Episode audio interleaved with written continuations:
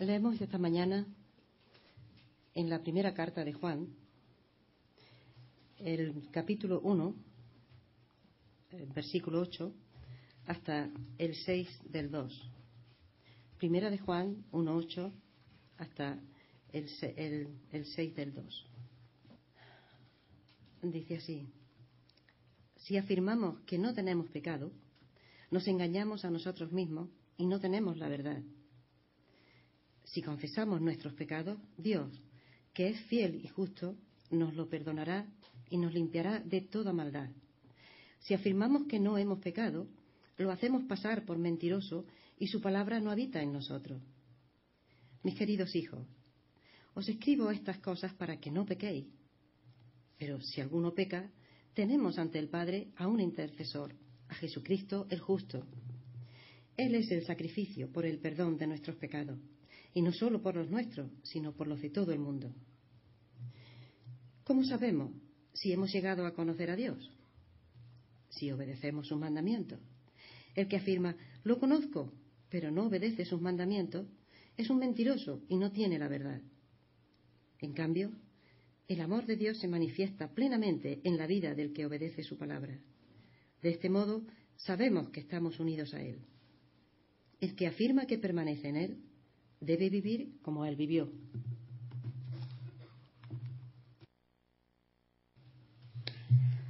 Muy bien, para los que les gusta poner un título a, un mensaje, a una predicación, a una charla, eh, el título de esta charla este mensaje es tres marcas de un verdadero creyente, tres marcas, tres cosas que caracterizan a un verdadero cristiano.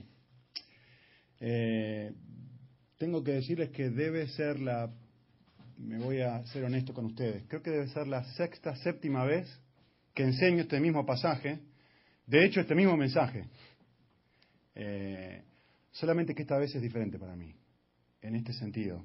Esta semana Dios me ha estado enseñando de una manera muy, muy fuerte, a mí personalmente, en la primera de las tres marcas. Así que quisiera enfatizar sobre eso, no se asusten, voy a hablar un rato largo sobre la primera y después las dos últimas más cortito. Eh, quisiera comenzar haciendo una pregunta. Y la pregunta es la siguiente. Y no, no te preocupes, no te voy a pedir que respondas en voz alta, no te voy a preguntar después que termino de hablar qué pensás. Pero quisiera que te, vos te respondas a ti mismo esta pregunta, para, para vos solito. ¿sí? ¿Considerás que sos una buena persona? Si vos tenés que evaluarte a ti mismo, hoy, honestamente, ¿sí? No pienses ni de más ni de menos, sino honestamente, te evaluás y decís, ¿soy bueno? Esencialmente, ¿soy bueno? ¿qué dirías? O quizá dirías, no, me considero una persona mala. ¿Cuál sería tu respuesta? Pensar un minutito. Un segundo. Cuando vos tenés que pensar acerca de tu propio autoconcepto, de la esencia de tu persona, de cómo sos internamente, ¿Cuál de las dos preguntas, a cuál de las dos preguntas le diría sí? No, yo sinceramente creo que me considero una buena persona. No, yo sinceramente veo la condición de mi corazón y veo que soy muy, muy, muy malo. Eh, nosotros como cristianos, yo creo que ustedes saben cuál es la respuesta correcta. No necesito decirlo. Eh, la Biblia no es muy optimista acerca del corazón humano. Cuando la Biblia tiene que describir la realidad de cómo somos internamente sin Cristo, la respuesta es la segunda pregunta. El libro de Romanos dice muy claramente, dice, no hay un justo ni aún uno. No hay ni siquiera un ser humano que busque a Dios. No hay nadie que se intente acercar a Él. Me encanta, lo estaba releyendo el pasaje, y el, pasaje en Romanos 3 dice, eh, somos sepulcro abierto en la garganta. Engañamos de continuo con la lengua, y, esto me llamó mucho la atención esta vez, pensando sobre esto, ¿no? Veneno de serpientes hay bajo nuestros labios. O sea, no, es una descripción demasiado buena de cómo somos. de mi, de mi lengua sale veneno de serpiente, es lo que dice Romanos 3. Y ninguna persona está descalificada de esto. Todos entramos en el mismo paquete sin Cristo. Eh, Efesios 2 también dice lo mismo, no en otras palabras. Estamos muertos en nuestros delitos y nuestros pecados. Eh, y dice, me encanta releyéndolo la, la imagen, ¿no? Dice, caminábamos según el mismo espíritu de Satanás. Es decir, mi forma de vida era como si Satanás estuviera dentro mío, ¿no? No, no es una descripción súper optimista del ser humano. Eh, Romanos 7, Pablo habla varias veces, nos dice, yo realmente quiero ser bueno, no puedo, no puedo, yo intento, hay un deseo en mí de querer actuar bien, de ser una buena persona, y me choco con la realidad de que por más que lo intente y lo, me esfuerce y lo haga, no puedo, no puedo. Eh, y, les digo lo que, lo que estuve pensando puntualmente esta semana. Eh, yo quiero que piensen esto, y ahora se respondan esta pregunta. Y van a ver cómo, esta fue la conclusión a la que yo llegué. Digo, ¿qué distancia hay entre mi teología, entre lo que digo creer, y mi práctica? En este sentido, todos los que están casados en este momento van a entender exactamente lo que yo digo. Tenemos un conflicto con nuestro cónyuge. ¿Quién es el malo? por supuesto. ¿Quién es el malo? El otro, no soy yo el malo. O sea, yo tengo un conflicto con mi jefe. ¿Quién es el malo? ¿El jefe? Obvio. Yo tengo un conflicto con un compañero de trabajo. Tengo un conflicto con alguien en la iglesia aquí. ¿Quién es el malo?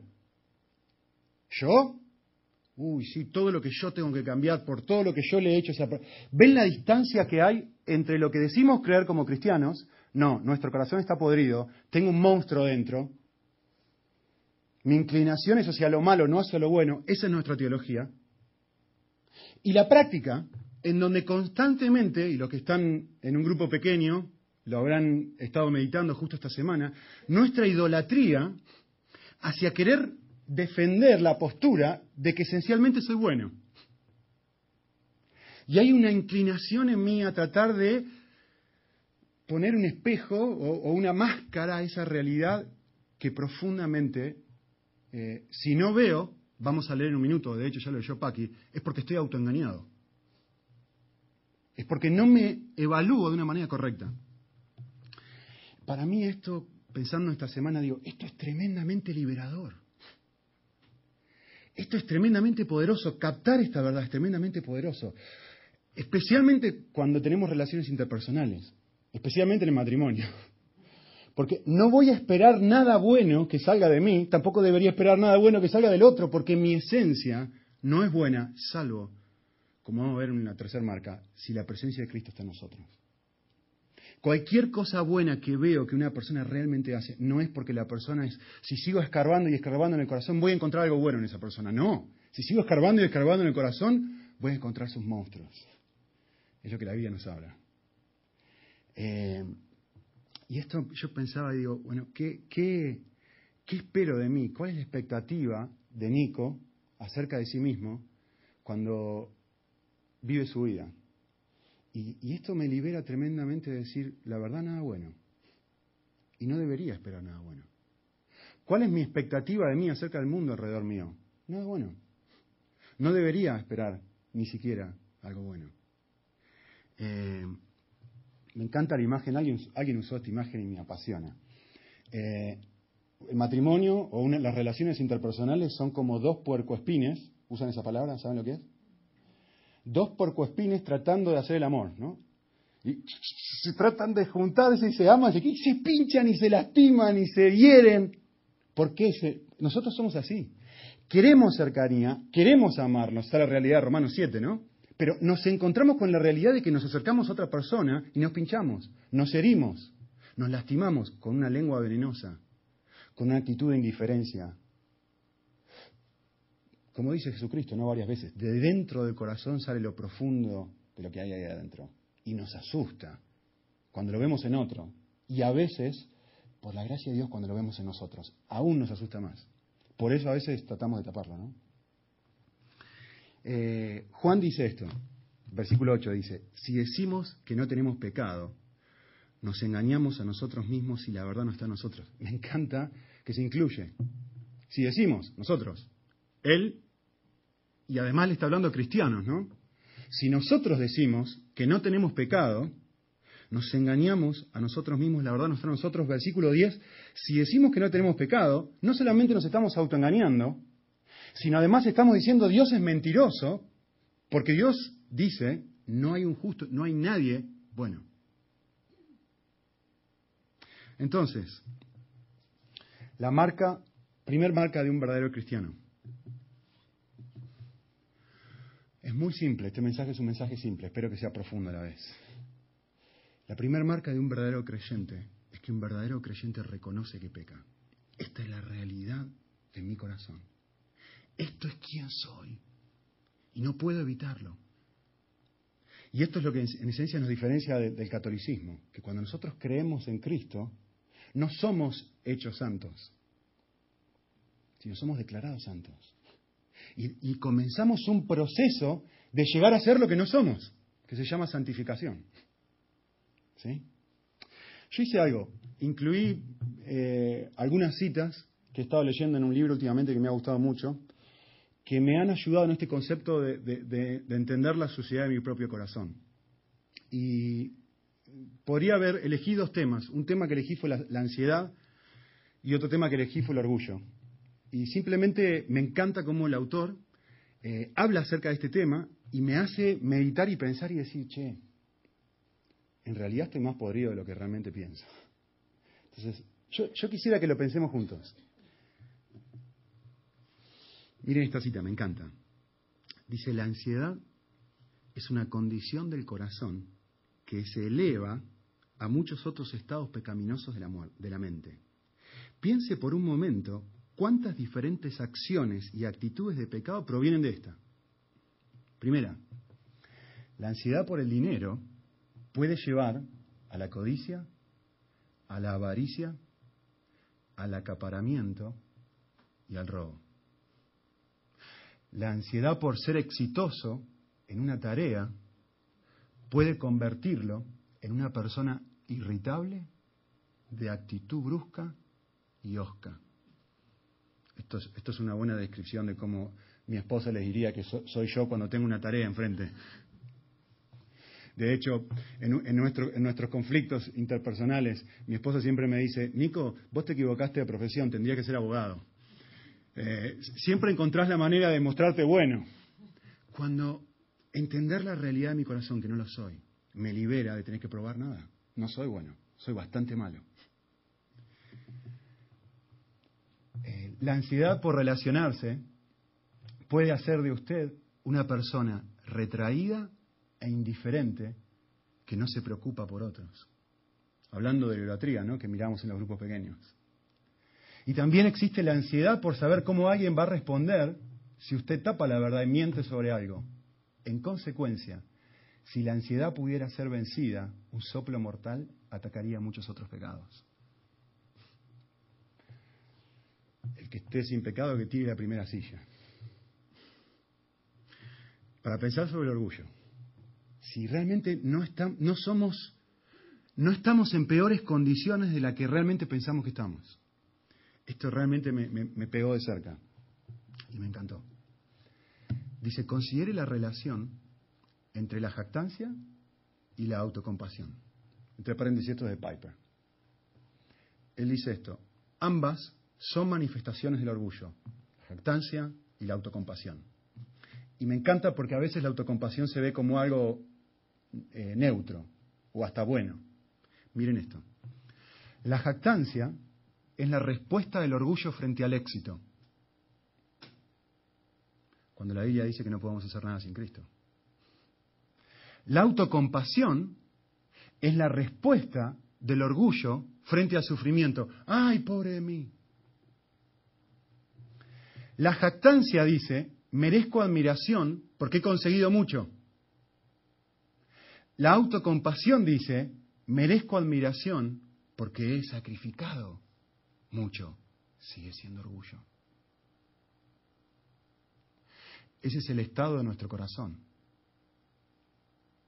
Que aun cuando la paso mal, como alguien dijo una vez, me siento orgulloso de mi propia humildad. Soy tan humilde. Soy tan, tan humilde. La jactancia es la voz del orgullo en el corazón de los poderosos. La autocompasión es la voz del orgullo en el corazón de los débiles. La jactancia suena autosuficiente y la autocompasión suena sacrificada. Y me encanta cómo termina la cita, dice así. La razón por la cual la autocompasión no se parece al orgullo es porque parece ser necesitada.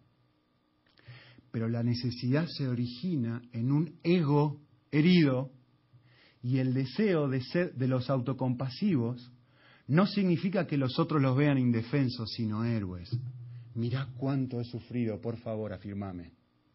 Orgullo. La necesidad que siente la autocompasión no proviene de un sentido de falta de mérito, sino de un sentido de mérito no reconocido. Y me encanta la, última frase. Es la respuesta al orgullo que no es aplaudido. No me tomaste en cuenta, pobrecito de mí. Y yo digo, de vuelta, el que no luche con esto, sírvase a tirar la primera silla. La, realidad del corazón del ser humano es tan negra. Y la Biblia, los teólogos hablan de la depravación del corazón. Es tan sucia. Y es tan fundamental en la práctica poder vivirla para que eso transforme nuestras relaciones interpersonales.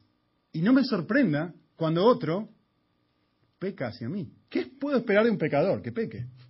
¿Qué puedo esperar de mí sino pecado? El problema es no reconocerlo. Por eso puse como marca del cristiano verdadero, que es lo que dice el texto. El texto está tratando de afirmar, si decimos que no somos así, ahí es donde está el problema. Acá está la esencia del problema. Y ahí, entre paréntesis, es donde se produce el conflicto. Cuando todo en mí está bien y todo en el otro está mal. Cuando la realidad es al revés. En mí todo está mal y en el otro también todo está mal. Eh,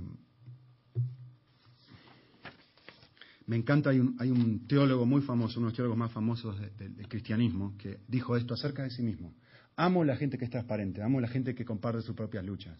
Me ministra, me, me, da esperanza. Digo, bueno, si ellos, yo también. Entonces me, ayuda.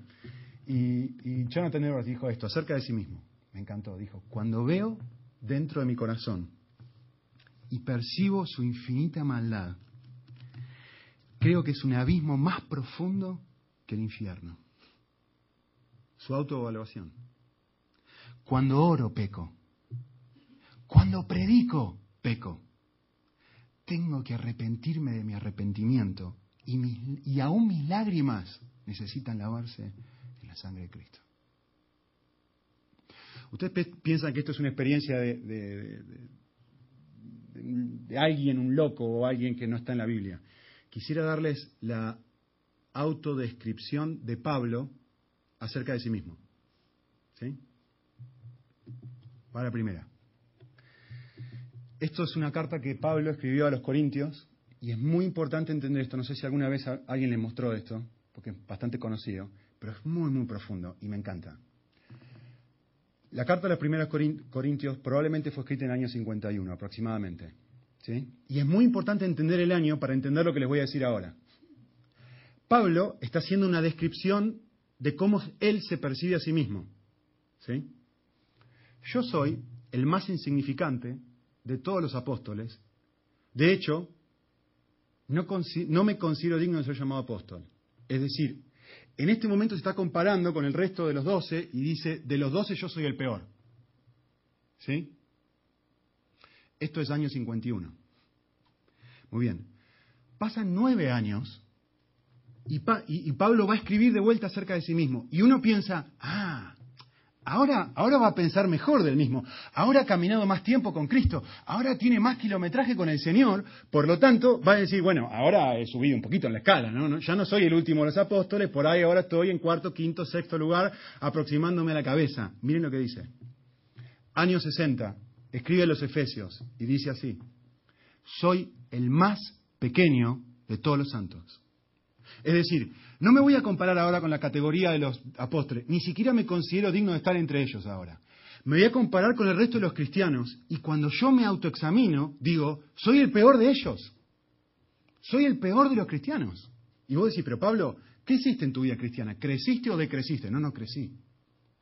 Porque estar más cerca de la luz me ayuda a ver mis propias arrugas e imperfecciones. Me ayuda a ver la realidad de mi propio corazón. Y Pablo dice, de todos los cristianos, cuando yo examino lo profundo de mí, soy el peor. Y me dice, bueno, ya está, peor que esto no podés. No, no, no. Déjame decirte, un, par de años antes de morir, Pablo escribe la carta a Timoteo y dice esto. Dice, palabra, mire, el énfasis, ¿eh? A ver, que todo el mundo acepte lo que voy a decir ahora. Palabra fiel y digna de ser aceptada por todos. Es esta. A ver, Pablo, ¿qué vas a decir? Muy importante. Que Cristo vino al mundo a salvar a los pecadores, de los cuales yo soy el campeón. Yo me saco el premio. Yo soy el peor de todos. Ya ni siquiera se compara con los cristianos. Si yo me comparo con el resto de la gente, yo mismo me autoevalúo y digo, qué podrido que está mi corazón. ¿Cuántos monstruos hay acá adentro? Pablo, ¿de quién es la culpa con tu conflicto con Bernabé? Mía, ahora diría. ¿Me siguen? La Biblia dice, acabamos de leer, que, que de hecho la Biblia me desafía a pensar en esto en qué áreas de mi vida puedo yo estar convencido, o si se quiere, autoengañado, como dice el texto, en donde yo pienso que estoy bien y estoy mal. Si decimos que no tenemos pecado, nos engañamos. La verdad no está en nosotros. Eh, muchas veces decimos esto, no, no, no, no, no, no. Las circunstancias son el problema.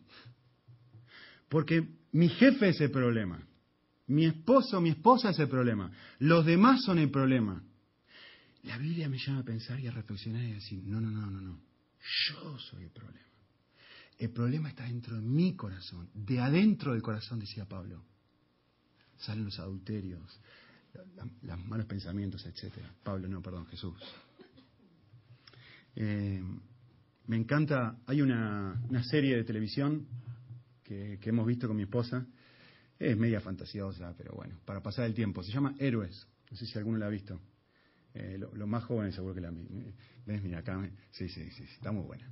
Eh, la serie es así, es una, un, hay un grupo de gente especial en el mundo en este momento que tiene poderes especiales eh, y que, bueno, tiene, alguno tiene la capacidad de volar, otro tiene la capacidad de, teletransportarse, etcétera. Cada uno tiene distintas capacidades sobrenaturales, ¿no?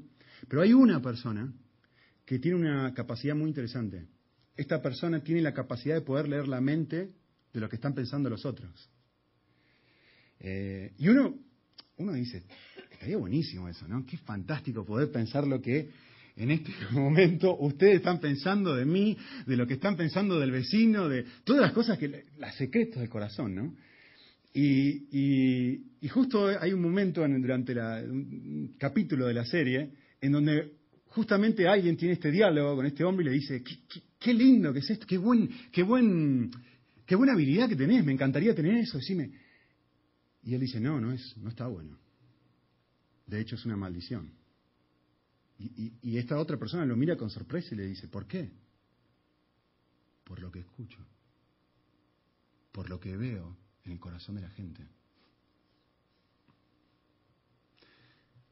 Y el hombre le pregunta, ¿qué ves? ¿Qué escuchas? Y este hombre le responde, así que me llamó mucho la atención, dice, las cosas que escucho podrían destruir matrimonios.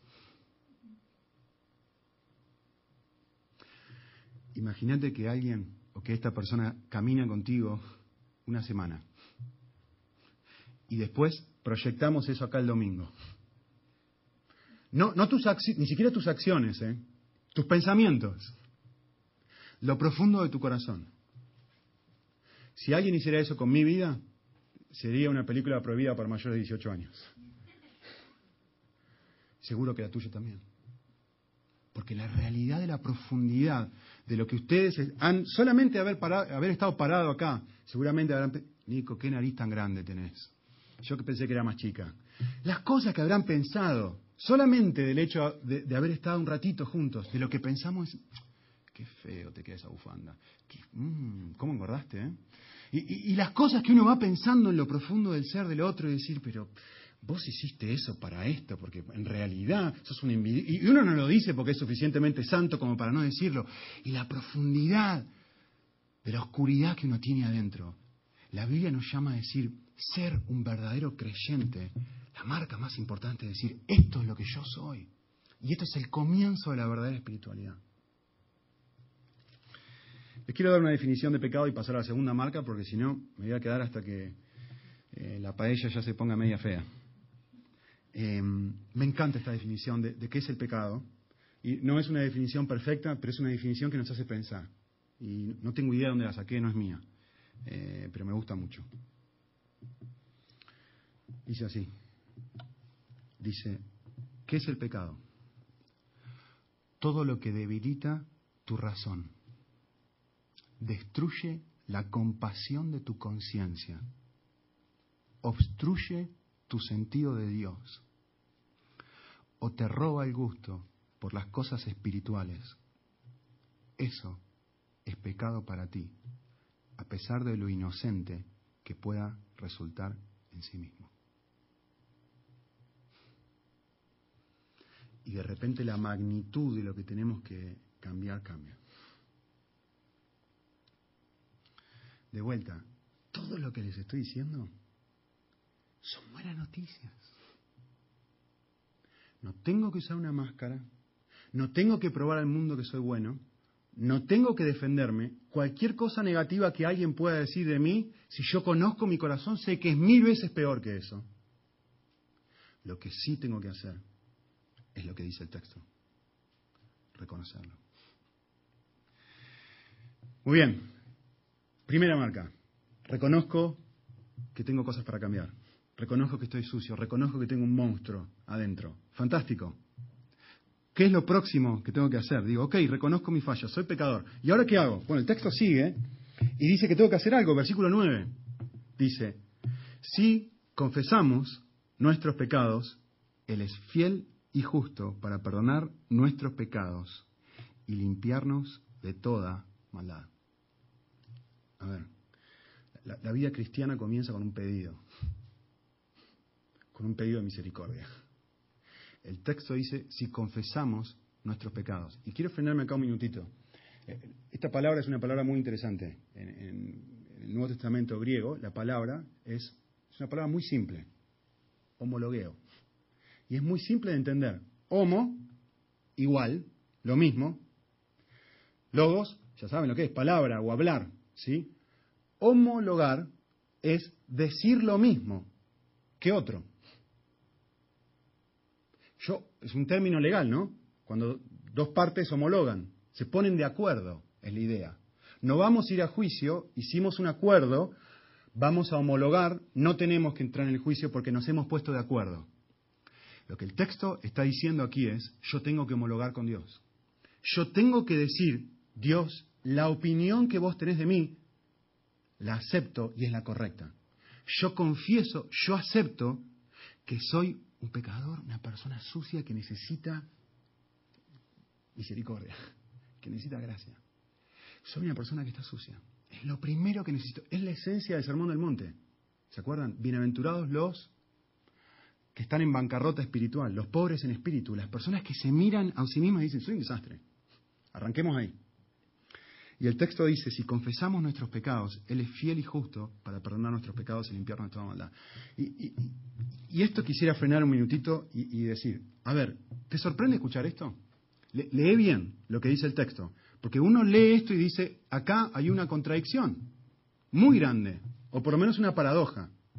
El texto dice, si yo digo delante de Dios, ok Dios, yo estoy de acuerdo contigo, estoy tan sucio como vos decís que estoy, estoy tan podrido y tan necesitado de cambio, y vos sos tan santo y tan diferente a mí, el texto no dice, a ver si esto los ayuda a pensar lo que estoy pensando yo, el texto no dice, ay, Dios es bueno y misericordioso para perdonarnos. ¿Qué dice el texto? Dice, Dios es justo y fiel. Y uno dice, para un segundito, en este contexto, lo último que uno quiere es que Dios sea fiel y justo, porque fiel y justo demanda que me castigue, no demanda que me perdone. O sea, si, una persona se emborracha, pisa a mi niña Micaela que recién salió corriendo feliz para la escuelita, y yo voy delante del juez y digo, este hombre hizo esto, dejó a mi hija cuadriplégica, quiero que usted sea justo, y el hombre dice, bueno, voy a ser justo, lo voy a perdonar. ¿Ustedes piensan que eso es justo? Está muy claro que no. Perdonarlo en ese sentido es otorgar lo que la persona no merece. Sin embargo, el texto está diciendo, Dios es fiel y es justo. ¿Cómo funciona esto? Segunda cosa, segunda marca, olvidé decirlo. El verdadero cristiano pide perdón cuando peca. Muy bien. ¿Qué significa que Dios es fiel? Pensemos un segundito. Es la idea de que Dios siempre hace lo que promete. Lo que dijo que iba a hacer, lo va a hacer. No hay un momento en donde Dios diga, voy a hacer esto y no lo voy a hacer. Es fiel. Cualquier cosa que Él dice la va a hacer. Segunda cosa que dice el texto, Dios es justo. Es decir, siempre actúa con equidad. Siempre tiene que actuar de manera correcta. Y la pregunta es, ¿cómo puede ser Dios fiel y castigar el pecado, porque Él dice que lo va a castigar. ¿Y cómo puede ser justo y no condenarme y perdonarme? Bueno, la respuesta está en el capítulo 2, versículo 1. Sigue el texto, no termina ahí. Dice, hijitos míos, escribo estas cosas para que no pequéis. Y si alguno peca, abogado tenemos para con el Padre, a Jesucristo el justo. Él mismo, y, quiero usar esta palabra bien, Ustedes, recién Paqui leyó el sacrificio, ¿no? Por nuestros pecados. La palabra correcta es, Él es propiciación por nuestros pecados. Y no solo por los nuestros, sino por los del mundo entero. Quisiera hablar un minuto de qué significa esa palabra, de que Cristo es propiciación. Si quieren pueden sustituirla con la palabra satisfacción. Y Él es satisfacción por nuestros pecados. Quiero contar una historia que, va a resumir esto bien. Tengo un... De hecho, la persona que, nos casó, a Ani y a mí, eh, un pastor. Él nos, presentó, no les voy a contar toda la historia porque es muy conmovedor y los voy a hacer llorar. Eh, hace muchos años atrás, él tuvo un incidente en donde firmó como garante a una persona de la iglesia para que esta persona de la iglesia se comprara su casa. Eh, este hombre, ¿cuánto cuesta una casa promedio aquí? ¿150 mil euros? ¿Más o menos? ¿Más, menos? ¿Más? 200 mil euros. ¿Quién da más? A ver, vamos. 200 mil euros. ¿sí? Este hombre eh, firmó, salió como garante de una persona de la iglesia, que era una de las personas que asistía a su iglesia, diciendo, si yo voy a hacer garantía de si él no paga los 200.000 euros, yo los voy a pagar por él. Básicamente fue lo que dijo delante del banco. ¿no? Cuestión que esta primera persona, eh, este pastor se llama Rubén, esta primera persona fue y se, literalmente se fue con todo el dinero. Desapareció. Y él quedó como el responsable y el culpable de la deuda. ¿no? No, me pregunten por qué, no recuerdo los detalles, él no me explicó del todo, pero eh, no, no sé, el banco parece que había extraviado el nombre de la persona que había salido como garante y, no tenían forma, o los datos, o un teléfono, no sé qué era, cuestión que no tenían forma de encontrarlo. Pero él se enteró de que esta persona se había fugado con el dinero. ¿Saben lo que hizo? Se presentó él solito delante del banco y le dijo al banco, yo soy la persona que salió como garante. En el banco, gente no totalmente no cristiana, hablando de corazones podridos, ¿no? No, lo podían creer. Pero no había forma de que lo pudiéramos encontrar. ¿Qué, ¿Qué hizo que usted viniera acá a presentarse? Y él dijo, no, yo soy pastor y considero que es mi responsabilidad, yo firmé y es mi responsabilidad eh, tener que asumir la deuda que yo me comprometí a asumir. Eh, Estamos hablando de una persona que eh, probablemente ninguno de ustedes se sentiría eh, a gusto viviendo en su casa, ¿sí? Porque es una situación muy, bastante pobre. Una persona que no tiene su propia vivienda, tiene, ya perdí la cuenta de los hijos, pero creo que tiene seis hijos, en una situación muy humilde en Argentina. Eh, su casa tiene, él mismo la ha hecho con ladrillos y todavía no, la, está terminando todo el tiempo. Él fue el que construyó su propia iglesia en el garage de la casa. Situación súper, bastante humilde. Y él dijo, yo me voy a hacer cargo de los 200 mil euros de deuda. Y por años. Y el banco, habiendo el corazón de él, dijo, el banco trataba de bajarle la deuda. La misma gente del banco trataba de bajarle la deuda. Eh, finalmente empezó a pagar mes a mes, mes a mes, y mes a mes, y mes a mes, y mes a mes, y, el banco vio la fidelidad de este hombre y bueno, le fue bajando un poco más la deuda y nada, terminó de pagar la deuda. Después de, qué sé yo, cuánto, no sé si tuvo 15 o 20 años pagando la deuda, terminó de pagarla. Una deuda que no era suya. Una deuda que asumió una persona con un corazón podrido. Y él dijo, yo voy a asumir esa deuda y pagarla por él. Eh, ¿Quién cometió la ofensa? No fue Rubén. ¿Quién pagó la ofensa o por la ofensa? Sí fue Rubén. Las demandas de justicia del banco fueron total y completamente satisfechas. El banco no tiene ningún derecho de ir a este hombre que se fugó con el dinero y decirle, me debes plata. Porque la deuda ya ha sido eh, propiciada, satisfecha por los 200.000 euros que pagó Rubén, el hombre que nos casó. Él ya la pagó. Por lo tanto, actuar con justicia es nunca más volver a esta otra persona que cometió el delito y decirle, vos me debes algo. No, no, no me debes nada. Es justo porque tu deuda ha sido satisfecha. Alguien ya la pagó.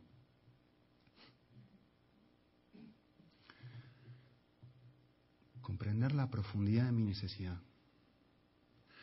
Comprender lo que costó pagar esa deuda. Es lo que produce la tercera marca de un verdadero cristiano, que es lo que sigue diciendo el texto. Marca es un verdadero cristiano. Busca, no pecar. El texto dice, eh, el que dice, versículo 4, yo he llegado a conocerle y no guarda sus mandamientos, es un mentiroso.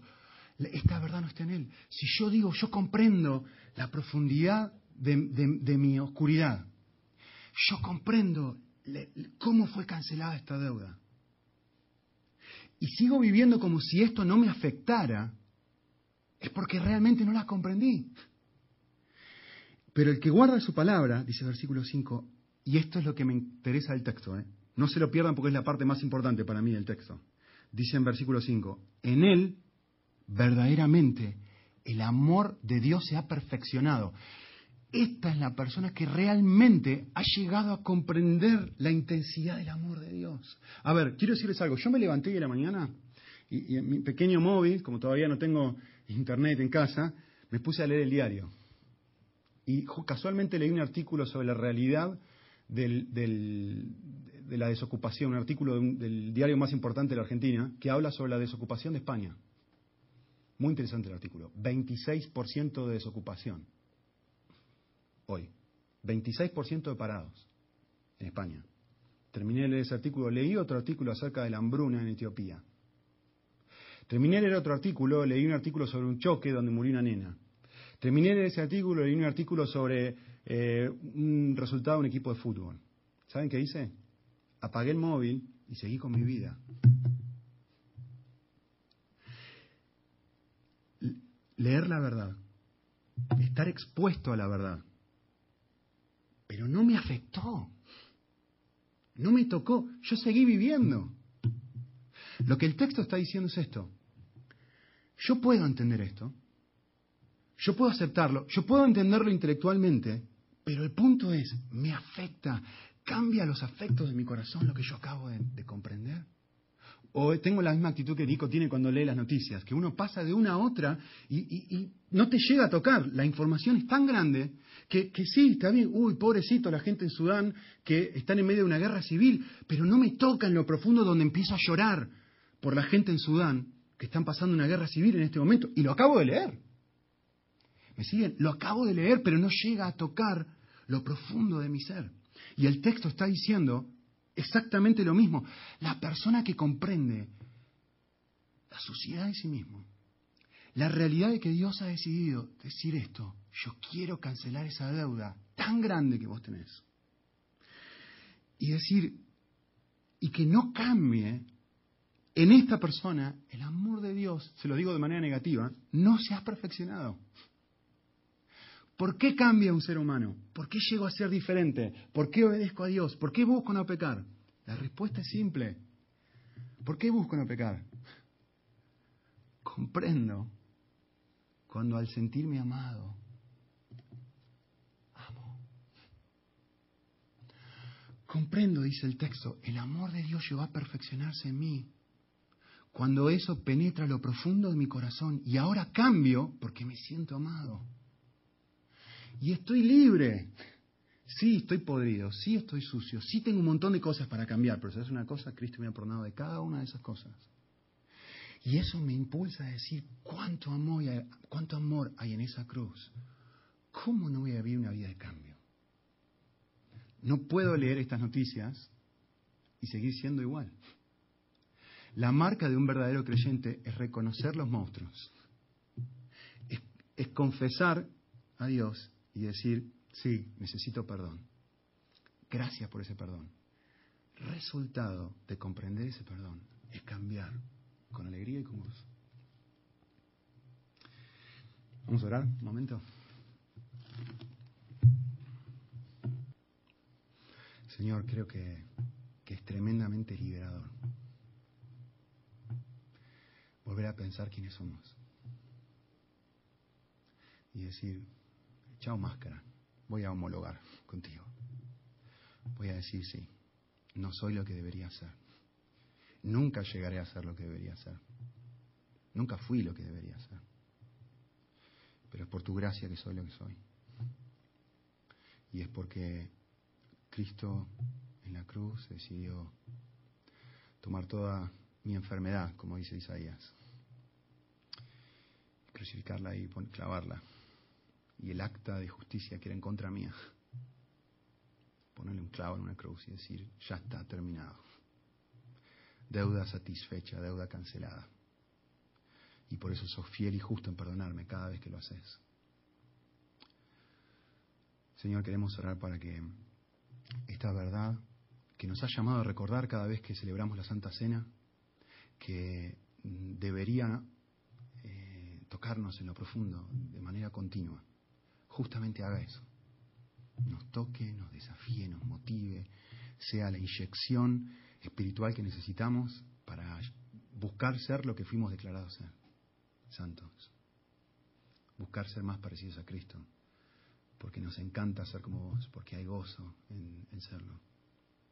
Y por la alegría que produce el, el verte el verte tan bueno el verte tan amoroso hacia nosotros. Eh, desafíanos, Señor, individualmente. Eh, ayúdanos a reflexionar algunas de las verdades que hemos hablado en esta mañana, que, que impriman fuerza nueva en nuestra vida, Señor. Te lo pedimos de parte de Cristo.